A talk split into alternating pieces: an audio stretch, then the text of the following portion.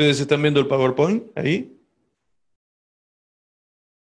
Recuerdan que eh, cuando yo empiezo a compartir el PowerPoint, si ustedes me hacen con la manito así, yo ya, no los veo porque yo solamente estoy viendo, eh, en este momento tengo cuatro personas conectadas aquí en mi pantalla, yo veo a Diego Bustos, pero está cerrado su video, a José Manuel también tiene cerrado su video, y a Alejandra Saldaña y a Natalia Varela con su esposo, a Sergio, a ellos son los únicos que veo, ¿sí? así que les, por favor les voy a pedir que eh, ustedes, Alejandra y Natalia, que los veo a ustedes tres, este, cualquier cosa me hacen alguna señal y estén atentos, por favor, para lo que vamos a compartir hoy. Muy bien, comenzamos entonces con el tema de hoy. Niveles de autoridad dada a la iglesia, ¿sí? Dada a la iglesia. A ver qué pasa que no avanza esto. Sí, pero se me fue el micrófono a. Ahí estamos. Cierra el micrófono, Vic, por favor. Ahí estamos, muy bien. Perfecto. Bien. Lo que vamos a ver en el PowerPoint de hoy, lo que vamos a ver, gracias hijo, correme ahí por favor para poder ver bien.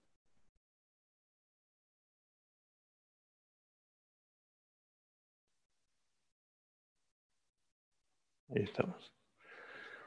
Lo que vamos a ver, lo vamos a ir ordenando así como por niveles, precisamente, para luego descubrirnos, nosotros nos vamos a descubrir en Cristo, nuestra posición en Cristo.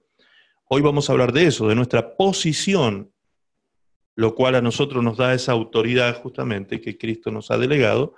La vamos, vamos a encontrar nuestra posición en, en las esferas espirituales y nos vamos a dar cuenta precisamente por qué es que tenemos esa autoridad espiritual tan potente, tan, tan tremenda en los ámbitos sobrenaturales. ¿sí?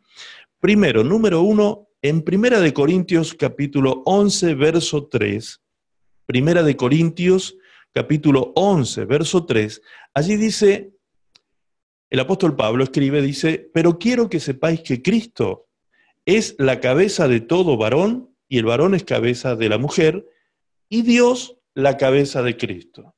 Vamos a quedarnos con esta última parte. Dios, cabeza de Cristo. ¿Sí? Cuando dice Dios, cabeza de Cristo, sabemos nosotros que Cristo es llamado el Hijo de Dios. Entonces, cuando dice Dios, cabeza de Cristo, ¿de quién está hablando? De Dios Padre. ¿Sí? De Dios Padre. Dios Padre es cabeza de Dios Hijo. Entonces, Dios Padre es la, el, la mayor, el mayor nivel de autoridad en el universo, es Dios Padre. Sujeto a Dios Padre, sometido a Dios Padre, ¿sí? siendo uno mismo con Él inclusive, como si fuese la cabeza y el cuerpo, uno solo, ¿sí? Está el Hijo sometido al Padre. Entonces vemos al Padre como cabeza y a continuación el Hijo. Por eso abajo, aquí en el PowerPoint, en, la, siguiente, en el siguiente nivel, hacia abajo, vemos que en Efesios 5:23 dice, porque el marido es cabeza de la mujer, así como Cristo es cabeza de la iglesia, la cual es su cuerpo y él es su salvador. Entonces, aquí vemos en Efesios 5:23, otra vez está hablando del marido, cabeza a la mujer, y es, un tema recurrente en esto que estamos viendo, pero quedémonos con la última parte, donde dice, es cabeza, Cristo es cabeza de la iglesia. Cristo es cabeza de la iglesia. Arriba veíamos que decía que Dios el Padre es cabeza de Cristo su Hijo. Y Cristo su Hijo es cabeza de la iglesia. Quedémonos con esta parte, por favor. Padre e Hijo, ¿sí? Y obviamente allí el Espíritu Santo está puesto al mismo nivel de Jesús, porque siempre estamos hablando de la Trinidad.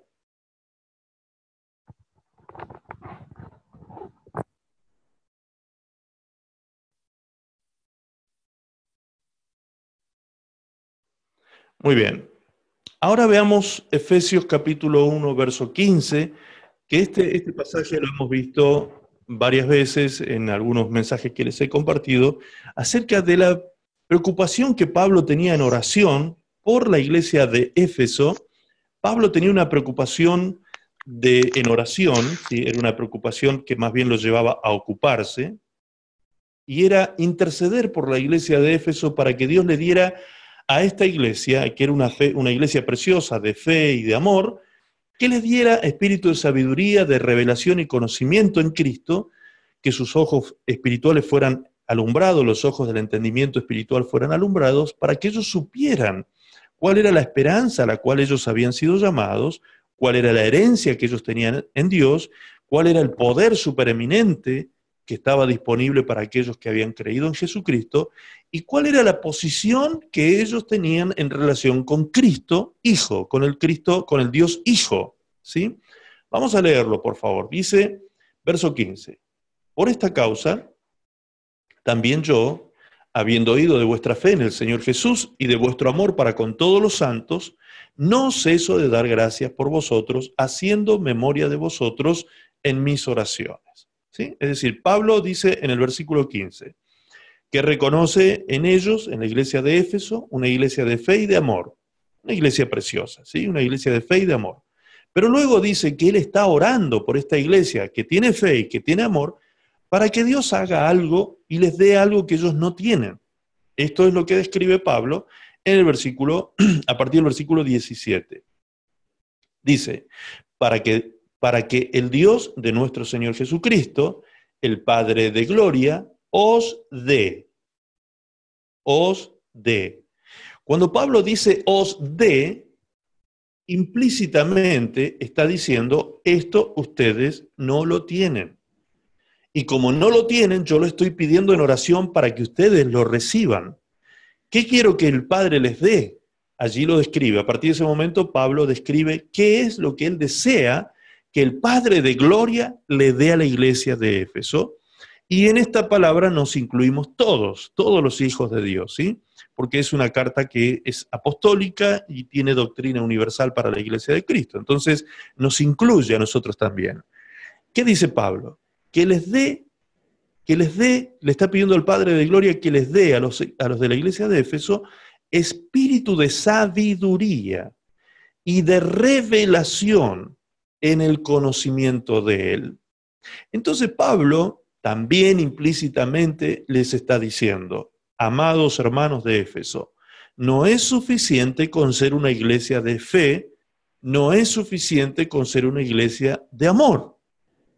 Está muy bien esto, está muy bien que ustedes sean personas de fe y personas que tengan un amor práctico en sus vidas hacia los demás no es suficiente. Hay, hay, muchísimo más en la vida cristiana por lo cual ustedes tienen que trabajar y descubrir en Cristo. Ustedes se tienen que descubrir en Cristo Jesús. Ustedes se tienen que conocer en Cristo. Ustedes, ustedes tienen que saber quiénes son ustedes en Cristo Jesús. Entonces Pablo les dice, estoy orando por ustedes para que el Padre alumbre los ojos de vuestro entendimiento, como dice el verso 18.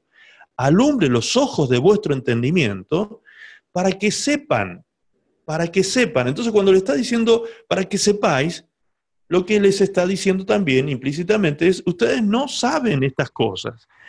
Ustedes han conocido la fe y han conocido el amor, pero hay cosas que ustedes no saben todavía. Y por eso le estoy pidiendo al Padre que les dé espíritu de sabiduría, de revelación y conocimiento de Él, alumbrando vuestros ojos para que sepan. ¿Qué cosas tenían que saber? Y que todos tenemos que saber. ¿Cuál es la esperanza a que Él os ha llamado? Número uno. Número dos, ¿cuáles las riquezas de la gloria de su herencia en los santos? Número tres, ¿cuál la supereminente grandeza de su poder para con nosotros, los que creemos, según la operación del poder de su fuerza, la cual operó en Cristo resucitándole de los muertos y sentándole a su diestra en los lugares celestiales sobre todo principado y autoridad y poder y señorío y sobre, todo nombre que se nombra no solo en este siglo, sino también en el venidero. y sometió todas las cosas. Eh, toda esta descripción que está haciendo Pablo, atención a esto, hagamos un paréntesis ahí, todo esto que está diciendo Pablo es lo que ellos todavía no sabían. ¿sí? O sea, que al mismo tiempo que Pablo les dice, miren amados, ustedes son una iglesia preciosa de fe y de amor, ¿sí? pero yo estoy orando al Padre para que el Padre les dé sabiduría sobre estas cosas, y Pablo automáticamente les informa cuáles son las cosas que ellos tienen que saber y conocer, las cosas que, en las cuales ellos tienen que buscar revelación de Dios y comprender a cabalidad y profundidad para ser cristianos completos en Cristo Jesús. No es suficiente con que seamos una iglesia de fe, repito, y una iglesia de amor. Tenemos que ir más allá, avanzar en el crecimiento espiritual, en el conocimiento de Dios, para saber cuál es la esperanza a la cual fuimos llamados, para conocer las riquezas de la gloria y de la herencia de los santos, para entrar en esa vida de la supereminente grandeza de su poder que está disponible para nosotros, los que creemos, dice la palabra, ¿sí? Y luego hace una descripción de que por ese poder, Dios puso a Jesús en una posición, y allí es donde entra eh, entramos nosotros en directa relación con estos pasajes que vienen, porque va a venir a hablar de nosotros ahora.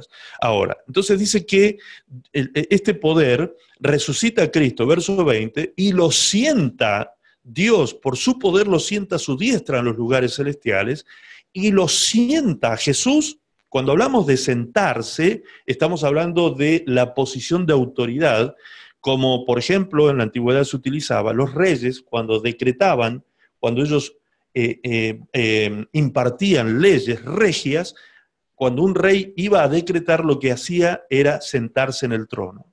Mientras el rey anduviese caminando y estuviese pensando y estuviese hablando y verbalizando algo, todavía hasta allí no tenía fuerza de ley lo que él expresaba, pero cuando el rey se sentaba en el trono y, daba un decreto, esto tenía fuerza de ley y se transformaba en, un decreto regio a partir de ese momento. ¿sí?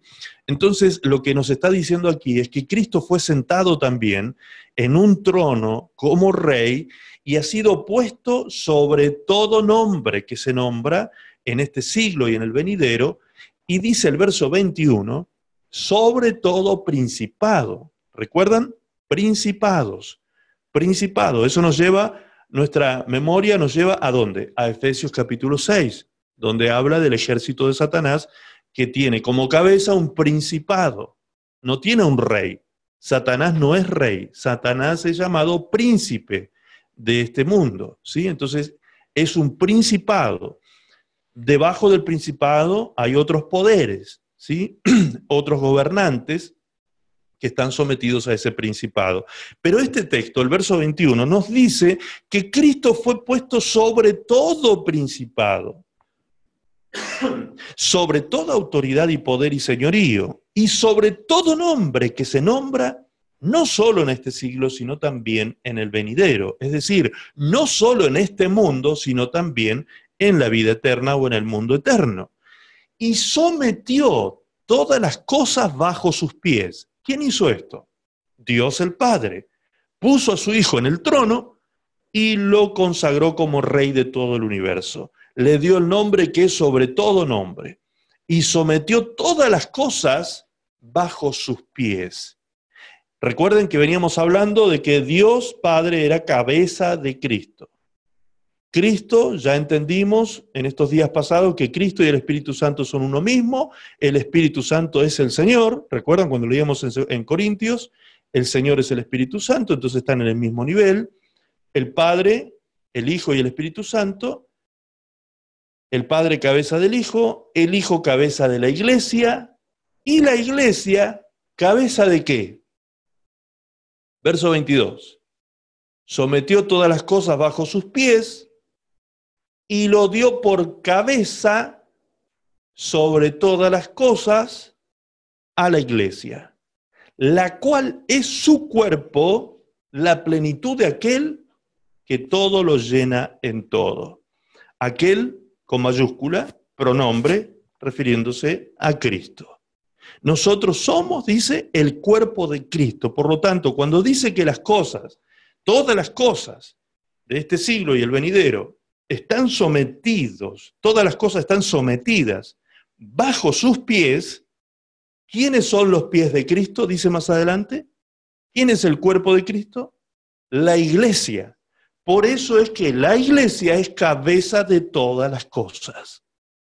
¿Me entiende? Entonces, ¿quién es cabeza del el principado que se mueve en este mundo? ¿Quién está, cuando hablamos de cabeza, es que está por encima de lo demás? ¿sí? La cabeza está por encima del cuerpo, a eso se refiere, a nivel de autoridad en ese sentido.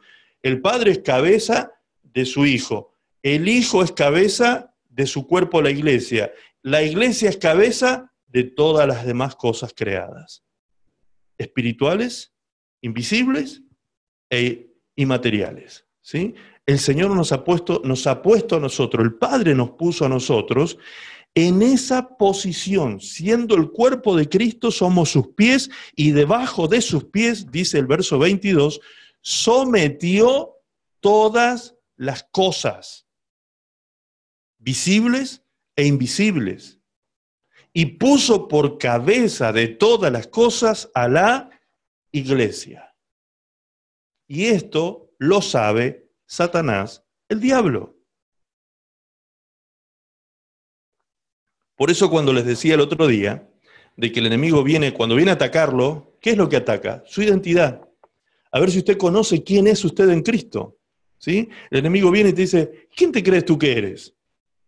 Y usted se mira al espejo y dice, sí, la verdad que, ¿qué me puedo creer yo? ¿Sí? Muchos se miran al espejo y creen que son eso que ven en el espejo, pero usted no es lo que usted ve en el espejo. ¿Me entiende? Ese es el punto. Usted tiene que tener abiertos sus ojos espirituales. Por eso Pablo dice que es importante que se nos revele esto. Es importante tener sabiduría en esto y revelación en esto y conocimiento en esto, de encontrarnos nosotros en Cristo, de conocernos nosotros en Él, reconocernos en Cristo. ¿Quiénes somos en Cristo? ¿Qué posición tenemos en el mundo espiritual nosotros los hijos de Dios? Y aquí este pasaje de Efesios por favor grábeselo, anote por favor Efesios 1.15, vea de nuevo el video después, revíselo en su Biblia, vuélvalo a leer, busque, indague, conozca, eh, busque comentarios bíblicos, analice este pasaje, porque allí en este pasaje, en estos, en estos cortos versículos del 15 al 23 de, de Efesios capítulo 1, están encerradas una cantidad de cosas extraordinarias de lo que usted es en Cristo Jesús. Y de hecho le aconsejo que lea todo el capítulo 1, porque desde el versículo 1 al 14 usted va a encontrar las 14 bendiciones que Dios nos ha dado también en Cristo Jesús. ¿Sí? Este es un pasaje impresionante, impresionante de revelación Primero habla del versículo 1 al 14 de las 14 bendiciones que tenemos nosotros en Cristo y luego desde el 15 en adelante Pablo habla de nuestra posición en Cristo Jesús y de lo, que nosotros deberíamos saber. Si, si, yo le pregunto a usted, a ver, ¿cuál es la esperanza a la que usted fue llamado? Y usted me dice, no sé ni de qué me está hablando, pastor. Ok, entonces usted tiene que, en eso necesita revelación. Usted tiene que entrar en el entendimiento de eso, en el conocimiento de cuál es la esperanza a la que fue llamado. Si yo le pregunto, a ver, dígame por favor, ¿cuáles son las riquezas de la gloria de la herencia que tenemos nosotros los santos, los hijos de Dios? Y usted me dice, yo no sabía que tenía riquezas de gloria. Ok, entonces también usted necesita revelación en esa área. Si le pregunto, ¿cuál es la supereminente grandeza del poder de Dios que resucitó a Cristo? El poder de, resurrección. ¿Usted sabe qué es, de qué se trata y sabe que lo tiene disponible para usted? No, pastor, no tenía ni idea que eso lo tenía disponible. Ok, ¿Se da cuenta por qué es importante que todo esto se nos revele? Y por último, Pablo dice, es importante que se les revele a ustedes, que ustedes tengan sabiduría y conocimiento de que ustedes son la cabeza de todas las cosas creadas, visibles e invisibles, porque ustedes son el cuerpo de Cristo. Y porque son el cuerpo de Cristo, la iglesia de Cristo, Dios les ha dado a ustedes una posición. Ustedes no se ganaron esa posición ni yo me he ganado ninguna posición. Ninguno de nosotros nos hemos ganado esto. No hemos hecho nada bueno, no hemos hecho nada, absolutamente nada para ganarnos esa posición. Esa posición Dios nos dio a nosotros simplemente porque somos sus hijos y Él en su soberanía ha decidido que así sean las cosas. ¿Sí? Él ha decidido en su gran misericordia ponernos a nosotros en esa posición y en esa posesión espiritual en Cristo Jesús. Es tremendo, tremendo lo que revela este pasaje de Efesios. Muy bien, ahora veamos. Ya vimos entonces que el primer nivel, en el, en el ámbito espiritual, la mayor jerarquía de, de autoridad en el ámbito espiritual es el Padre. Luego el Hijo y el Espíritu Santo, que son uno mismo, y luego debajo del Hijo su cuerpo, que es la iglesia. ¿sí? Ahora veamos lo que dice Hebreos 1.13. Hebreos 1.13 dice, pues, ¿a cuál de los ángeles dijo Dios jamás, siéntate a mi diestra, hasta que ponga a tus enemigos por estrado de tus pies? ¿No son todos espíritus ministradores enviados para, servicio a favor de los que serán herederos de la salvación? ¿Sí?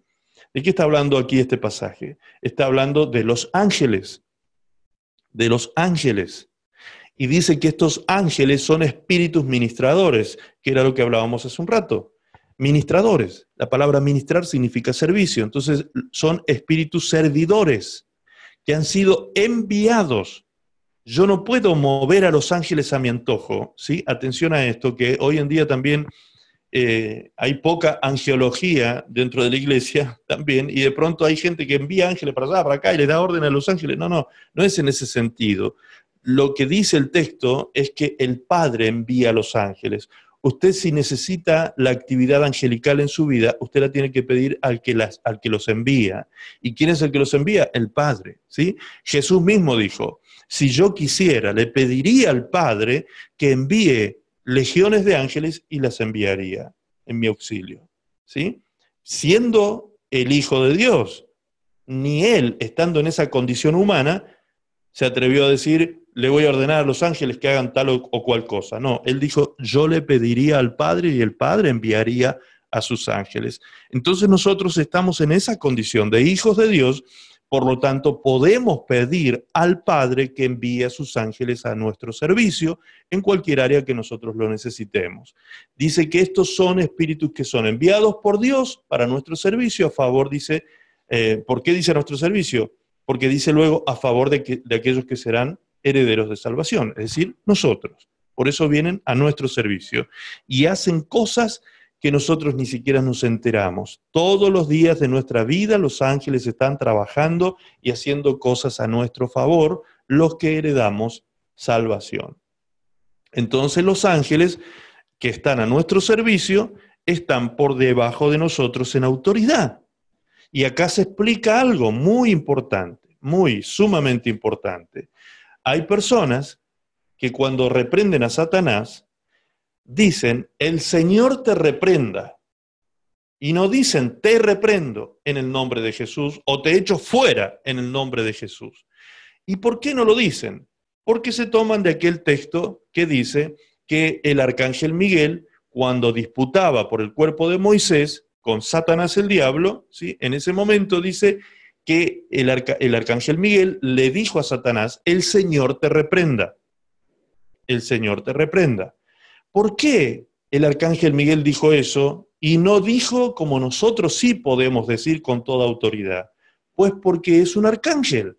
Y los arcángeles, toda la, toda el ejército celestial de serafines, arcángeles, ángeles y demás, todos son seres que están por debajo de niveles en los niveles de autoridad de Cristo. Es decir, Cristo es cabeza de los ángeles y nosotros somos el cuerpo de Cristo. Entonces nosotros estamos por encima. Por eso es que los ángeles están a nuestro servicio.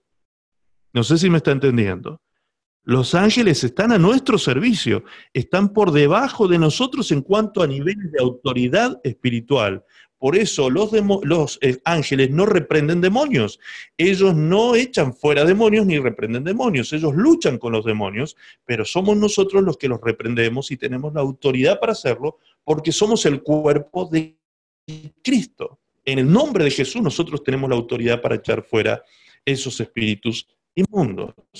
Entonces, hasta aquí los niveles de, jerarquía espiritual que podemos reconocer en la Biblia ya hasta este momento son, primero el Padre, segundo, por debajo del Padre, el Hijo y el Espíritu Santo, debajo del Hijo, la iglesia de Cristo, la iglesia de Cristo, el cuerpo de Cristo, debajo de Cristo y debajo de la iglesia, los ángeles, los ángeles. Ahora, los ángeles están en comunión con Dios. Los ángeles están, son, seres, son seres santos, espíritus puros ¿sí? y, y santos al servicio de los hijos de Dios. Por lo tanto, están por sobre los demonios en cuanto a autoridad también. ¿sí? ¿Por qué? Porque están en comunión con Dios. Los demonios no tienen comunión con Dios, ni Satanás, ni sus súbditos, es decir, todo el ejército de demonios que están a su servicio, no tienen comunión con Dios. Ellos han roto la comunión con Dios. Sin embargo, los ángeles están en permanente y continua comunión con Dios. Entonces, ¿quiénes están en una mayor posición de autoridad en el ámbito espiritual? Obviamente, los ángeles. Ahora, primera de Juan 5.19, note lo que allí dice. Primera de Juan 5.19 y Efesios 2.1 y 2. Juan, el apóstol, dice, sabemos que somos de Dios, hablando de nosotros. Nosotros le pertenecemos a Dios, la iglesia. Nosotros, los hijos de Dios, somos de Dios, somos propiedad de Dios. Y el mundo entero, el mundo entero está bajo el maligno. ¿Sí? Venimos hablando de los que están, el que es cabeza y el que está debajo, el que es cabeza y el que está debajo. Aquí vemos que Satanás es cabeza. Por primera vez vemos que Satanás es cabeza de algo. ¿Cabeza de qué? Cabeza del mundo. Cabeza del mundo. Pero el apóstol Juan deja aclarado antes de decir eso que nosotros somos de Dios. Tal como decía Jesús. Él dijo, eh, cuando en, Juan 17 oraba por nosotros, intercedía por nosotros, dice, están en el mundo, pero no son del mundo. ¿Recuerdan? Ellos están en el mundo, pero no son del mundo. Es decir, nosotros, aunque estamos aquí habitando en esta tierra todavía y convivimos con los seres que habitan este mundo, nosotros ya no pertenecemos a este mundo. Nuestra ciudadanía no es de esta tierra, dice la palabra de Dios. Nuestra ciudadanía es celestial, ¿sí? Somos hijos de Dios y nuestra tierra prometida nos está esperando el día que partamos a la presencia de Dios.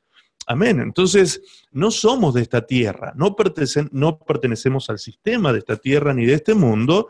Por eso es que muchas veces, también hago un paréntesis con esto, porque vienen tiempos, aquí en la Argentina al menos, vienen tiempos este, por delante con algunos conflictos sociales y políticos importantes, tenemos eh, meses electorales por delante, y a veces yo veo algunos cristianos que andan allí afligidos por esta situación, y ahora a quién votamos, y qué sé como poniendo su esperanza en el hombre. Hermanos, este mundo está perdido. Tenemos que entender eso. Este mundo está perdido y la palabra de Dios dice que el camino del impío va de mal en peor. Así que no, no se haga ilusiones con respecto a este mundo. No, no tenga esperanzas puestas en hombres en esta tierra. Hoy, justamente en el devocional de hoy, yo les compartí un mensaje respecto a eso. No sé si ustedes recuerdan si lo leyeron hoy, ¿sí? Maldito el hombre que pone su confianza en el hombre, maldito el hombre que no pone su confianza en Dios. Nosotros los hijos de Dios no vivimos conforme a, los, las leyes de esta tierra, nosotros no estamos bajo el dominio y el gobierno de este mundo. Por lo tanto, usted no tiene por qué afectarle una crisis aquí, en esta tierra, porque usted no está en crisis, usted está en Cristo. También son temas que he subido días anteriores explicando sobre esto. Usted está en Cristo, usted no tema, porque su Padre tiene cuidado de usted, dijo Jesús. Si el Padre, nuestro Padre, tiene cuidado aún de las aves de los cielos y viste las flores con esos colores espectaculares, y le da de comer a cada pajarito, a cada animalito de esta tierra, le da de comer el Padre. Si algún animalito en la tierra sufre es porque el hombre interviene, el hombre pecador, el hombre que es materialista, el hombre que está... Este, eh, metido en el materialismo, en, el comercio y todo esto, y por eso destruye y avanza sobre la naturaleza y hace mucho daño, ¿sí? Pero aún Dios cuida de esos animales, Dios cuida de la, naturaleza. Si Dios no cuidara esta naturaleza, realmente este mundo ya ni existiría por el daño que el hombre hace justamente. Entonces, si Dios el Padre cuida hasta aún de los pajaritos y de los insectos más insignificantes y microscópicos de esta tierra, ¿cómo no va a cuidar de nosotros sus hijos? Por favor, es ofender a Dios. Es ofender a Dios cuando nosotros no confiamos en que Él va a proveernos en medio de las crisis de este mundo. ¿Sí? En medio de las crisis de esta tierra. Dios siempre nos va a proteger, a cuidar y a proveer. Jehová Jiré, dice la palabra de Dios. Llamemos a Dios nuestro proveedor siempre. Cierro paréntesis y sigo con el tema que estamos tratando. Entendemos entonces que el que está bajo el maligno es el mundo del hombre natural, el hombre natural, el hombre que no conoce a Dios, el hombre que no tiene a Cristo en su corazón, el hombre que no ha nacido de nuevo, el hombre que está muerto en delitos y pecados, ese hombre natural, ¿sí? Es el que está bajo el dominio de Satanás, el diablo, llamado en este caso el maligno. Efesios capítulo 2, verso 1 dice que Dios nos dio vida a nosotros cuando estábamos muertos en nuestros delitos y pecados, en los cuales, dice, anduvisteis en otro tiempo siguiendo la corriente de este mundo, conforme al príncipe. Fíjense que lo llama otra vez príncipe, no le dice rey. Príncipe de la potestad del aire, el espíritu que ahora opera en los hijos de desobediencia. ¿Quién opera en los hijos de desobediencia? El príncipe de la potestad del aire, Satanás el diablo. Son los que están siendo llevados y guiados en esta tierra por las corrientes de este mundo, que son corrientes contradictorias a la voluntad de Dios. Son corrientes pecaminosas, filosóficas, políticas, sociológicas, mandatos culturales, etcétera, etcétera, que están llevando al mundo a vivir bajo el dominio del pecado y del maligno. ¿Sí? Entonces, entendiendo esto, vemos que, repito, cabeza de Cristo, el Padre. Cristo sometido al Padre, Cristo y el Espíritu Santo al mismo nivel, debajo de, de Cristo y del Espíritu Santo, ¿quién está sometida? La iglesia de Cristo, nosotros estamos en esa posición de autoridad sobre todas las cosas, como dice Efesios capítulo 1, verso 23, sobre todas las cosas. Tenemos ángeles que están por debajo de nosotros a nuestro servicio y debajo de esos ángeles está el príncipe de las tinieblas. Y debajo del príncipe de las tinieblas, ¿quién está? El hombre natural de esta tierra.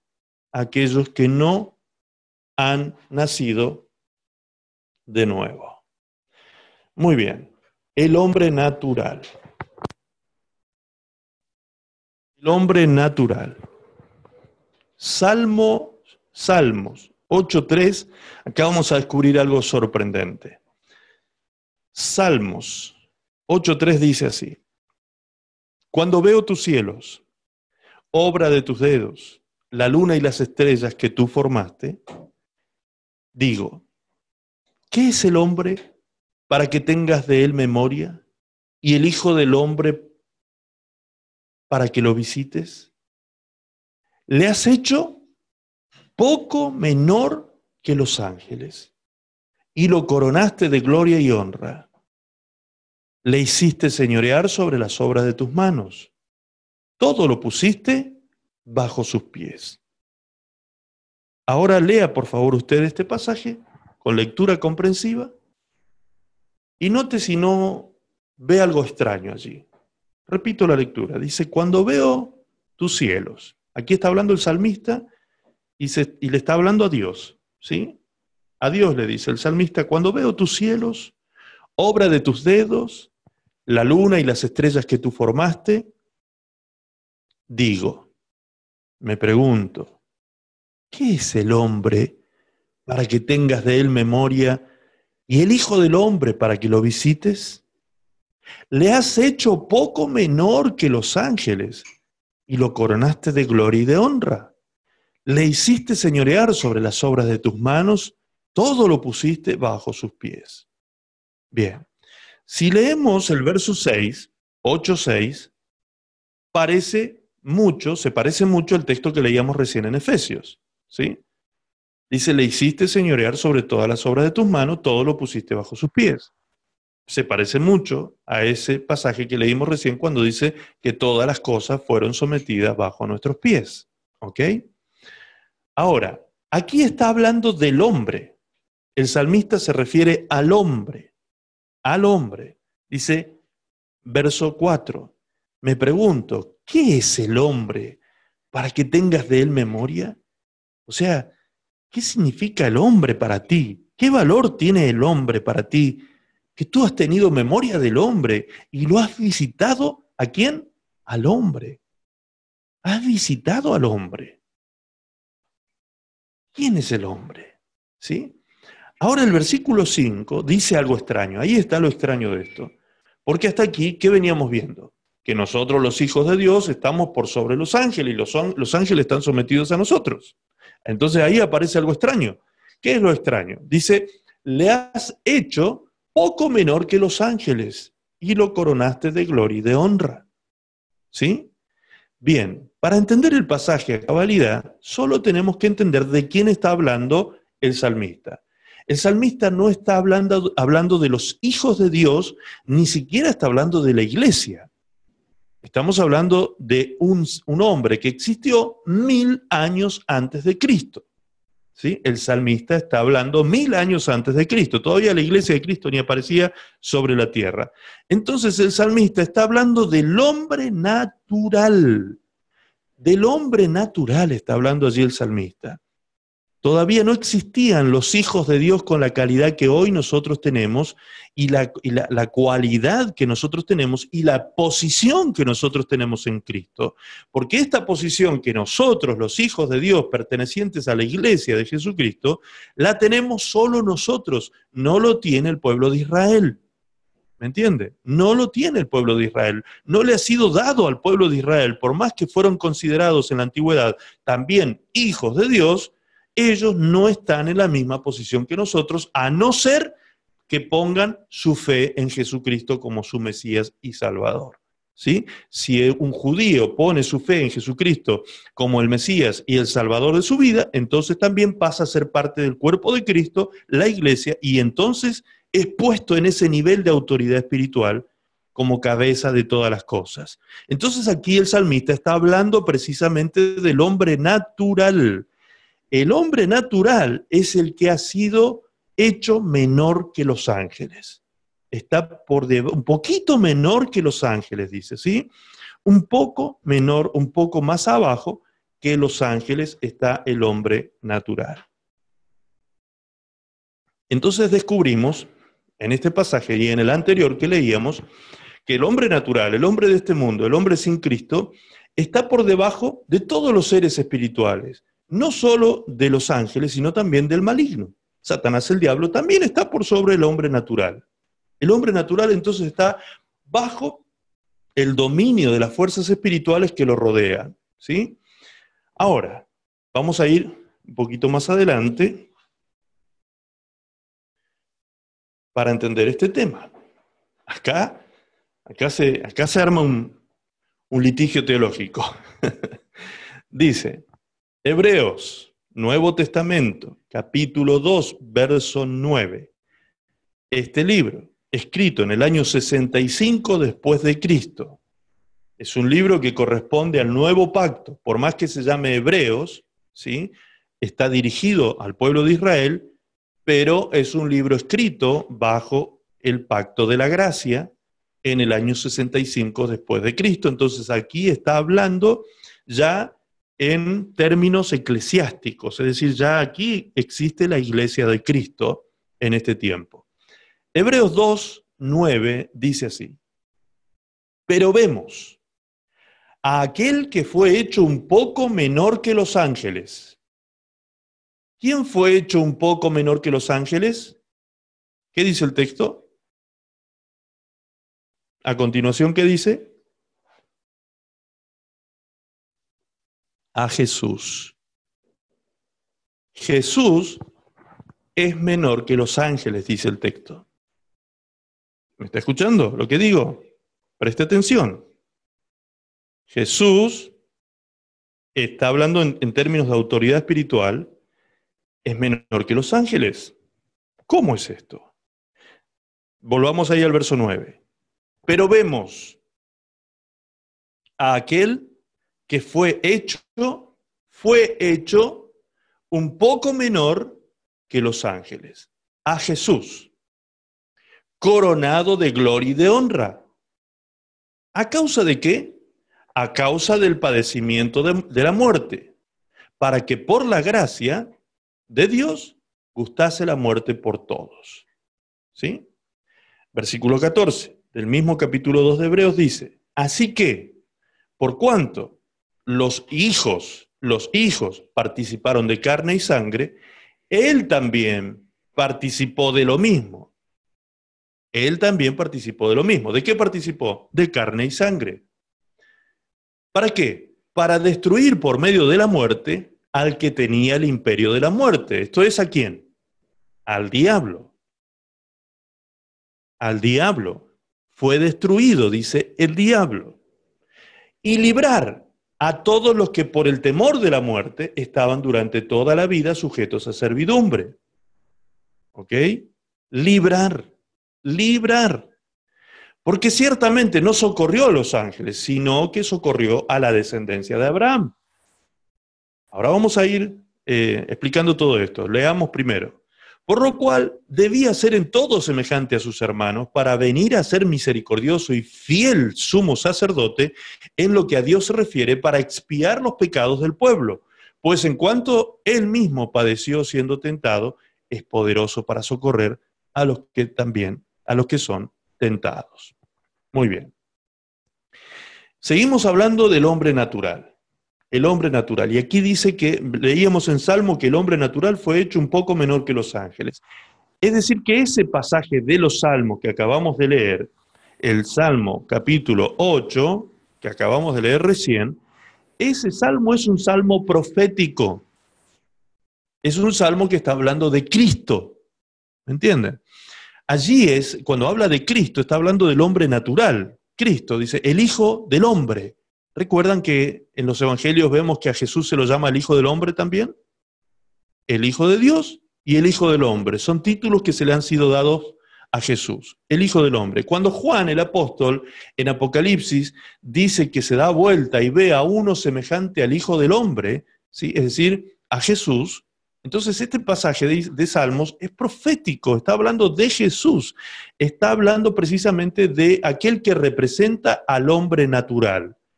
El hombre natural, dijimos, es todo ser humano que habita esta tierra sin Cristo, sin haberse arrepentido. Es decir, una persona que no, ha nacido de nuevo, con una nueva naturaleza espiritual. Y dice exactamente Hebreos que Jesús, Jesús fue hecho un poco menor que los ángeles, es decir, tal como dice Salmos, el hombre natural, un poco menor que los ángeles. ¿Por qué? Filipenses, capítulo 2, verso 5. Filipenses, capítulo 2, verso 5. Vamos a leer, por favor, hasta el versículo 11. Filipenses, búsquelo, por favor, en su Biblia Reina Valera.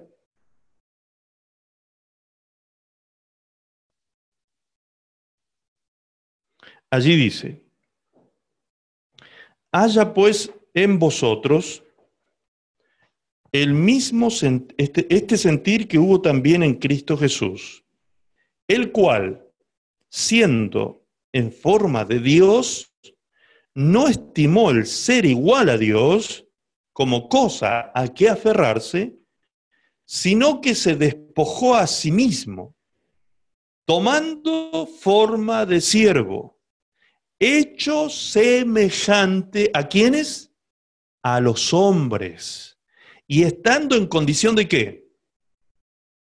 De hombre, se humilló a sí mismo, haciéndose obediente hasta cuándo? Hasta la muerte y muerte de cruz. Por lo cual Dios, el Padre, también le exaltó hasta lo sumo y le dio un nombre que es sobre todo nombre. Amén. Ahí se explica por qué aquí en Hebreos se le llama a Jesús hombre natural. Porque Jesús es nada más y nada menos que Dios hecho hombre. Y dice que vino a estar en condición de hombre. Dios hecho hombre, 100% hombre. Es decir, un hombre con la misma naturaleza que cualquier otro hombre. Por eso la palabra de Dios dice que Jesús fue tentado en todo como hombre. Él fue tentado en todas las áreas de su vida. pero él pasó en victoria estas tentaciones y pruebas, guardándose en, en completa santidad. Pero él padeció todas estas luchas, estas tentaciones. Jesús las padeció de todas maneras. Él padeció todos los sufrimientos que el hombre natural vive a diario en su vida. Por eso aquí en Hebreos capítulo 14 empieza a decir esto. Dice así que por cuanto los hijos participaron de carne y sangre. ¿Quiénes son los hijos? Aquellos que, que, son hombres, ¿sí? Que participan de un cuerpo de carne y sangre. A eso se está refiriendo. El cual él también dice, por, por lo mismo participó de esto, de tener un cuerpo de carne y sangre, para destruir por medio de la muerte de este cuerpo de carne y sangre, en la cruz del Calvario, destruir por medio de la muerte el, al que tenía el imperio de la muerte. Esto es, ¿quién? El diablo. Y librar a todos los que por el temor a la muerte estaban durante toda la vida sujetos a servidumbre, porque ciertamente no socorrió a los ángeles, sino que socorrió a la descendencia de Abraham. ¿Quién es la descendencia de Abraham? Nosotros los que hemos puesto nuestra fe en Jesucristo. Los de la fe, como dice en el libro de Gálatas, capítulo 3, el apóstol Pablo dice que aquellos que son de la fe del Hijo de Dios son los hijos de Abraham, son llamados hijos de Abraham, por lo cual debía ser en todo semejante a, sus hermanos. O sea, no, no era bueno, no estaba bien que Jesús tuviese una naturaleza divina, ¿sí? En el sentido de que él pudiese tener unos poderes extra, extrahumanos para poder soportar tentaciones o cosas así, porque de esa manera no nos podría comprender a nosotros en nuestras debilidades. Entonces dice que Jesús vino a tener un cuerpo de sangre y carne como el nuestro y vino a padecer las mismas tentaciones y luchas que nosotros padecemos. ¿Para qué? Para que en todo sea semejante a nosotros, verso 2, verso 17, dice, por lo cual debía ser en todo semejante a sus hermanos, para venir a ser misericordioso y fiel sumo sacerdote en lo que a Dios se refiere para expiar los pecados del pueblo. Pues en cuanto a él, en cuanto él mismo padeció siendo tentado. ¿Sí? ¿Se da cuenta? Al tener la misma naturaleza que nosotros, él fue tentado en todas las cosas. Y como él fue tentado, ¿qué dice el versículo? es poderoso para socorrer a los que son tentados. Es decir, Jesús vino a tener la misma naturaleza de un hombre natural, común y corriente de esta tierra, y tuvo en esa naturaleza carnal y física las mismas tentaciones, luchas y dificultades que cualquier ser humano tiene. Por eso Él es un sumo sacerdote que puede tener misericordia de nosotros porque nos puede comprender plenamente en lo que, lo que significa estar en condición humana y terrenal. Las luchas que usted vive, las luchas que usted tiene, las tentaciones que a diario tiene, Jesús las conoció. Jesús las conoce y las conoció en aquel tiempo también. Por lo tanto, Él puede tener misericordia de nosotros porque entiende lo que se siente vivir en este cuerpo de carne que todavía tiene vigente en Él en la ley del pecado, como dice Romanos capítulo 7. Muy bien. Ahora entonces venimos a entender de qué habla este texto. Del hombre natural. ¿Sí? En, Salmos 8, repetimos allí.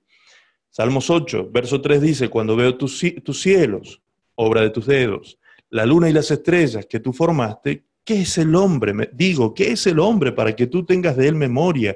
Y el Hijo del Hombre para que lo visites, le has hecho poco menor que los ángeles y lo coronaste de gloria y de honra. Y recuerdan, el pasaje, el versículo siguiente decía, y has puesto todo bajo sus pies. ¿Sí? Has puesto todo debajo, todo lo has sometido bajo sus pies. Pero todo qué? Está hablando del hombre natural, no está hablando del hombre espiritual que es iglesia de Cristo, bajo la cual, bajo la iglesia de Cristo están sometidas todas las cosas invisibles y visibles. Aquí está hablando del hombre natural y lo que quiere decir cuando dice todas las cosas sometidas bajo sus pies, leamos ahora cuáles son esas cosas. Sigue diciendo el verso 6, le hiciste señorear sobre las obras de tus manos, todo lo pusiste bajo sus pies. El siguiente versículo que dice, ovejas y bueyes, todo ello, y asimismo las bestias del campo, las aves de los cielos y los peces del mar, todo cuanto pasa por los senderos del mar. O sea, cuando el texto aquí está diciendo, que todo lo pusiste debajo de sus pies, no está hablando, no es un versículo, eh, eh, un versículo paralelo con Efesios, el que, el que leíamos recién, acerca de la iglesia. No está hablando de lo mismo, está hablando de las cosas terrenales, de los animales, precisamente. O sea, debajo del hombre natural están los animales. Eso es lo que está diciendo. Lo que puso Dios debajo del dominio del hombre natural es el reino animal. ¿Sí? El reino animal está bajo los pies y dominio del hombre natural. ¿Ok? Entonces ahora podemos ver con claridad los niveles que hemos encontrado, los niveles de autoridad espiritual. Cabeza de todo, Dios Padre. Siguiente, Dios Hijo y el Espíritu Santo. Allí ustedes tienen todos los versículos ahora que hemos leído. Debajo del Hijo, la iglesia. Debajo del Hijo, la iglesia. Debajo de la iglesia, Satanás y sus demonios, y también los ángeles que están al servicio de la iglesia. Debajo de la iglesia y de los demonios y de Satanás, de los demonios, Satanás y de los ángeles, el mundo, el hombre natural. Y debajo del hombre natural, los animales. Allí pueden ver ustedes, ya sin los versículos bíblicos, todos los niveles. Esos son los niveles de jerarquía y de autoridad espiritual en los ámbitos naturales y sobrenaturales. ¿Sí? Allí ustedes lo pueden ver con absoluta claridad. Fíjese dónde está la iglesia. ¿Dónde está ubicada la iglesia? Voy a poner mi puntero, no sé si ustedes lo ven acá. ¿Sí? La iglesia. La iglesia. ¿Alguien tiene abierto su, su micrófono, por favor, si lo puede cerrar? La iglesia. La iglesia ocupa esa, esa posición. Esa es, eso es, cuando yo me refiero a la posición que tenemos en Cristo, me estoy refiriendo a eso. Esa es la posición que usted, como hijo de Dios, como iglesia de Cristo, usted tiene esa posición que Dios le dio a usted. Usted no se ganó esa posición, Usted no hizo nada para pagar el precio para estar en esa posición. Usted no puede hacer nada para estar en esa posición. Esa posición, el ser llamada iglesia de Cristo, es una, un nombre, una nominación espiritual que Dios le dio a usted por gracia, porque usted puso la fe en Cristo Jesús. Simplemente usted hizo, lo único que usted hizo fue creer. Y desde el momento que nosotros creímos en Cristo, fuimos llamados hijos de Dios, fuimos adoptados por el Padre como hijos de Dios y fuimos llamados de afuera del mundo a ser parte del cuerpo de Cristo. Por eso nos llamamos iglesia. La palabra iglesia viene del griego eclesía, que significa los llamados de afuera. ¿Sí? Entonces nosotros fuimos llamados de afuera del mundo para ser parte de, esta, de este cuerpo llamado el cuerpo de Cristo, la iglesia, y ahora ya no somos hombres naturales. Usted no es un hombre o una mujer igual que los demás usted es un hombre espiritual, por eso entiende las cosas espirituales y a usted le ha sido dada una naturaleza espiritual y usted participa de la divinidad de Dios, le ha sido partícipe a usted del Espíritu Santo, por lo tanto lo divino habita en usted. Usted no es entonces un ser igual a los demás. En el ámbito espiritual, cuando Satanás lo mira a usted, ¿por qué huye? ¿Por qué el diablo huye cuando un hijo de Dios, entendiendo quién es en Cristo, teniendo clara su identidad, su posesión y su posición en Cristo, el diablo huye delante de un hijo de Dios que tiene claras estas cosas? Huye. ¿Por qué? Porque él entiende que nosotros somos iglesia. Él sí sabe que se tiene que someter al nombre de Jesús y él sabe que Dios nos ha puesto a nosotros por cabeza de todo principado y de toda potestad espiritual en los ámbitos sobrenaturales. ¿Me entiende? Él sí lo sabe. Ahora, cuando él descubre que el cristiano no lo tiene claro, entonces ahí es cuando encuentra vulnerabilidad y lo ataca por medio de la incredulidad, del miedo, del temor y demás, porque usted no le puede hacer nada. Alguien podría decirme, no, a mí Satanás me hizo tal cosa, siendo hijo de Dios me hizo tal daño. No, no, usted no le puede hacer nada a menos que usted se lo permita, por medio de la incredulidad, o rompiendo la comunión con el Espíritu Santo por medio del pecado. Entonces caen las defensas, ¿sí? Cristo no está revistiendo su vida, usted rompe la comunión con el Espíritu Santo, el Espíritu Santo está con usted, pero no está en usted, entonces la casa está limpia, ordenada, pero está vacía. Viene el enemigo, mira, observa y dice, aquí se puede entrar y se puede venir a hacer daño. Es de la única manera que el enemigo lo puede lograr. Muy bien, avancemos a la siguiente. Y vamos a ver aquí cómo se nos presenta a nosotros, al enemigo, en los ámbitos generalmente del cine. ¿Sí? El cine. Fíjense ustedes estas imágenes. Un dragón alado, gigantesco, guerreando contra un pequeño soldadito ahí que está debilucho, impotente casi frente a ese dragón que representa a Satanás. Así, imágenes como estas ustedes pueden ver en el cine. El diablo es un especialista en eso, en vender imagen, ¿sí? El diablo se ha ocupado de meterse en esos ámbitos y utilizar a los hombres de esos ámbitos para meter en la mente de los niños y aún de los adultos estas imágenes. Por eso la gente le tiene miedo al diablo. La gente le tiene miedo a estas cosas. La gente le tiene terror a, este tipo de cosas, por estas imágenes tremendas que le han metido en la cabeza. En el imaginario colectivo habitan estas imágenes. El imaginario colectivo de la sociedad está lleno de estas imágenes en su mente, pero entendiendo realmente el mundo espiritual tal como la Biblia nos enseña a nosotros, nosotros los hijos de Dios no estamos frente a eso, sino que somos esto. Es todo lo contrario. Lucas 10, 19 dice, he aquí, dice el Señor Jesucristo, os doy potestad de hollar serpientes y escorpiones y sobre toda fuerza del enemigo, y nada os dañará. Es usted, así como David contra Goliat, el que va a vencer en batalla. Es usted el que le va a pisar la cabeza a la serpiente, como vemos en esa imagen. Es a usted que Dios le dio la autoridad para hacer eso y nada lo dañará. Escuche bien lo que dice allí el Señor Jesucristo. El Señor Jesucristo está diciendo esto. Yo les doy. No dice que usted compró, no dice que usted se ganó la autoridad, no, dice que Dios te dio esa potestad.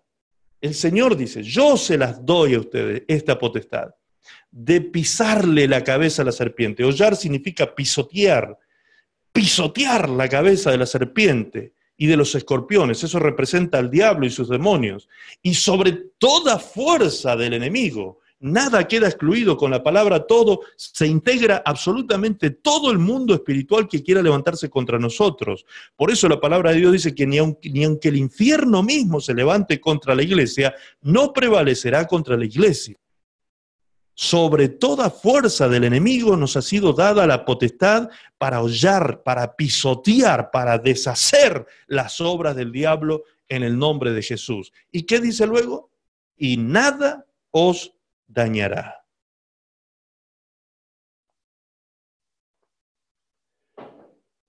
En este pasaje, en este versículo 19 de Lucas 10, vemos dos palabras que son términos absolutos. Por favor, présteme mucha atención en lo que le voy a decir porque esto es clave para su victoria espiritual. Vemos dos términos absolutos. El primer término absoluto es toda fuerza del enemigo. Toda. El término es toda. Todo es un término absoluto. Lo incluye todo. Nada queda excluido en el todo. Todo es eso, todo. Todo es todo en Chile, en Argentina, en China, en Francia, en Estados Unidos, todo. Es un término absoluto. Y el, y el contravalor de este término absoluto es nada, que también está incluido aquí. Todo y nada. Dos términos absolutos. Dice aquí la palabra, he aquí os doy potestad de hollar serpientes y escorpiones y sobre toda fuerza del enemigo. Es decir, nada queda excluido de este todo. Nada queda fuera de este todo. Es decir, esa potestad que nosotros hemos recibido del Señor Jesucristo sobre el enemigo es sobre toda fuerza del enemigo. Nada queda excluido. Y luego dice el texto, y nada os dañará. Nada. Y ese nada también es un término absoluto. También es un término absoluto. Nada es algo que también lo incluye todo. ¿sí? Es decir, ninguna cosa que el enemigo quiera hacer contra ti te podrá dañar. Mientras tú estés en esa autoridad, mientras tú estés en comunión con Dios, teniendo esa autoridad vigente en tu vida, nada te dañará. Amén. Gloria a Dios.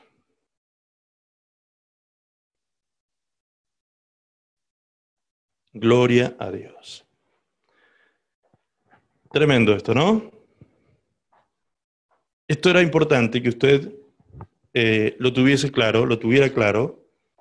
Al finalizar el seminario de liberación, el miércoles pasado, hablamos sobre el tema de autoridad, pero yo quería hoy compartir con la iglesia y con todos los hermanos que entraran del seminario también, esto como un broche de oro, ¿sí? Es decir, que usted entendiera perfectamente los niveles de autoridad en el mundo espiritual, en las esferas espirituales sobrenaturales, que usted entendiera todo esto y se ubicara usted gráficamente en qué posición está.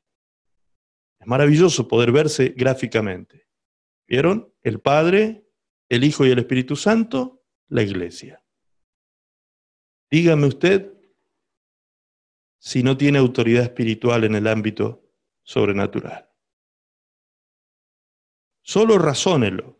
Ahora que usted lo vio claramente y gráficamente, razónelo nada más. ¿Tiene o no tiene autoridad usted? Absolutamente. ¿Usted se la ganó? No. ¿Usted pudo haber hecho algo por, por tener esa autoridad? No. Esa autoridad te fue dada por gracia. Porque a Dios el Padre le plació darle a sus hijos este nivel de autoridad en los ámbitos espirituales. ¿Me entiende? Aún los ángeles están por debajo de la iglesia al servicio de la iglesia. Con más razón, los demonios están sometidos debajo de nuestros pies. Ninguna fuerza del enemigo nos puede dañar. Nada, absolutamente nada. Así que ese cuento, ¿sí? Y muchas veces el enemigo usa personas para venir oh, a decirnos, oh, mira, hay uno, una bruja que quizás te hizo algo, y las personas a veces entran en temor, en miedo. Cuando usted entra en temor y en miedo, usted está en un estado de incredulidad. Y cuando entra en estado de incredulidad, el diablo le está ganando la batalla. Así que a partir de hoy, por favor, no se deje hacer la cabeza. La guerra es psicológica este, a esta altura ya. A esta altura ya la guerra que usted tiene ya no es ni espiritual, es psicológica ya a esta altura. ¿Sí? Es mental, es de puro razonamiento. Si usted razona solamente estos principios bíblicos que hemos visto, utilizando hasta el razonamiento más natural, usted entiende gráficamente en qué posición se encuentra la iglesia. Esto hasta un hombre natural yo se lo podría enseñar, con los dibujitos así, con la posición gráfica, y el hombre natural podría entender dónde está él y dónde estamos nosotros los hijos de Dios. ¿Cuánto más nosotros? Por eso a Pablo le preocupaba esto. Al apóstol Pablo le preocupaba que la iglesia entendiera esto. Por eso Pablo, al mismo tiempo que les dice, estoy orando para que ustedes se les revele estas cosas, les dice qué cosas quiere que se les revelen, para que ellos empiecen a indagar y a conocer esto. ¿sí? Usted solo debe creer. Usted solo debe creer. en lo que Dios dice en su palabra. Y cuando usted cree, el diablo huye, sencillamente. El diablo huye. Cuando vinieron a Jesús, Mateo 17, verso 20, 19, 20, Marcos capítulo 9, versículo 23 en adelante, cuando vinieron a Jesús a preguntarle a sus discípulos, Maestro, ¿por qué nosotros no pudimos echar fuera a este demonio? ¿Recuerdan el pasaje que leímos del muchachito lunático que de, niño era atormentado por Satanás? Bien, ¿cuál fue la respuesta de Jesús? Por vuestra incredulidad. Eso es todo. Eso es todo. Allí está toda la clave de la guerra espiritual, la fe, por vuestra incredulidad. Y después le agregaron el texto, este género no sale sino con oración y ayuno. Texto agregado. Y de ahí viene el error y la equivocación.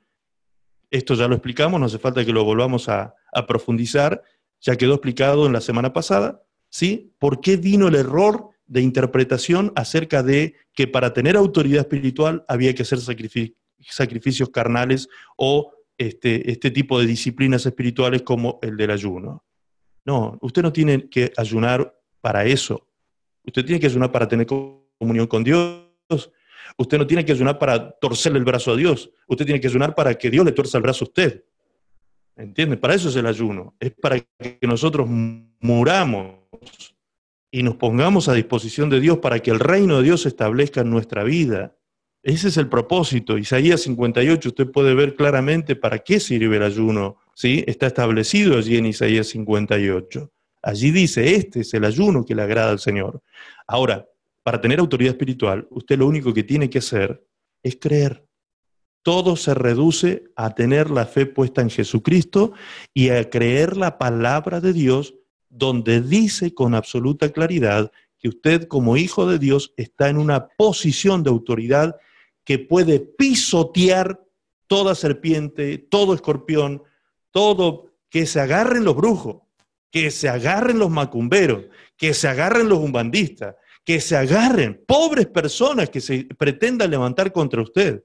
Génesis capítulo 12 dice claramente que todo aquel que se levante para maldecir a un hijo de Dios, la maldición que le envía al hijo de Dios le vendrá sobre él.